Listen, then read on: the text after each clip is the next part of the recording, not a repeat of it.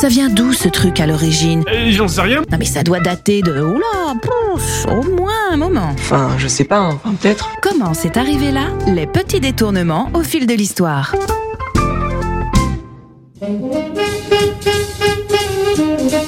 Bonjour bienvenue dans Comment c'est arrivé là. Avec le printemps qui pointe le bout de son nez sous le peu, j'ai envie de parler d'une substance bien utile mais qui effraie quelque peu une partie des adolescents mâles, le savon. Tout d'abord, qu'est-ce que le savon? C'est un produit liquide ou solide composé de molécules amphiphiles, c'est-à-dire qui aiment l'eau et qui ne l'aiment pas en même temps. Bref, aussi indécises dans leur composition qu'un homme qui ne veut pas assumer une rencontre à but purement charnel. Ces molécules sont obtenues par une réaction chimique entre un corps gras et une base forte, spécifiquement l'hydroxyde de sodium pour le savon classique l'hydroxyde de potassium pour le savon noir. C'est cette ambivalence qui permet de produire de la mousse au contact de l'eau, un peu comme l'agacement chez les femmes lorsqu'elles constatent qu'elles sont ouvertement prises pour des buses. Les traces archéologiques les plus anciennes font remonter la saponification, c'est-à-dire la fabrication du savon, à la civilisation sumérienne. Donc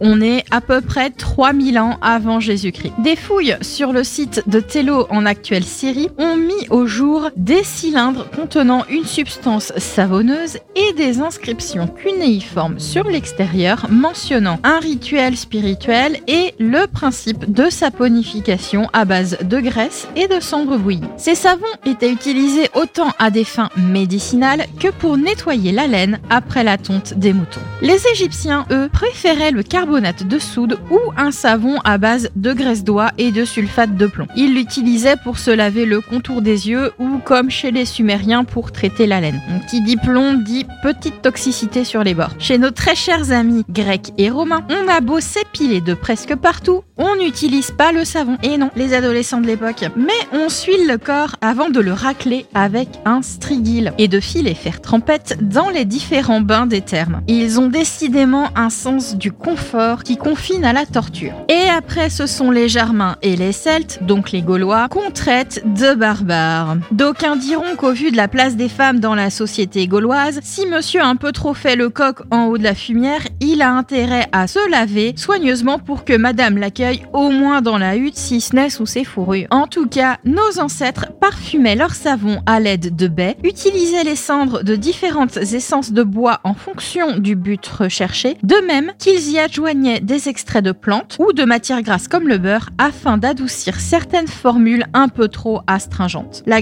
utilisée était principalement celle des chèvres, mais dans certains usages particuliers, notamment capillaires, dans un petit hommage à Obélix, la graisse de sanglier était privilégiée. Au Moyen Âge, on use autant du savon que de la saponaire en fonction de ses moyens. Donc cette plante qui permet d'avoir une mousse un peu savonneuse reste quand même bien moins chère, même si les savons à base de suif se développent de plus en plus. Les croisades vont ramener d'Alep le fameux savon à base d'huile végétale et par extension permettre avec l'huile d'olive de mettre au point le très fameux savon de Marseille, dont les premières fabriques, datées d'à peu près 1430, donc autour de la mort de Jeanne d'Arc, se situent à bah, Toulon bien évidemment. Le déménagement eut lieu presque 300 ans plus tard lorsque Colbert permit une franchise de taxes sur le port de Marseille dans le but de développer, ce qui concurrença si fort celui de Toulon que les savonneries se délocalisèrent pour cause de rentabilité. Alors il y avait alors à peu près 20 savonneries à Toulon. Je vous laisse imaginer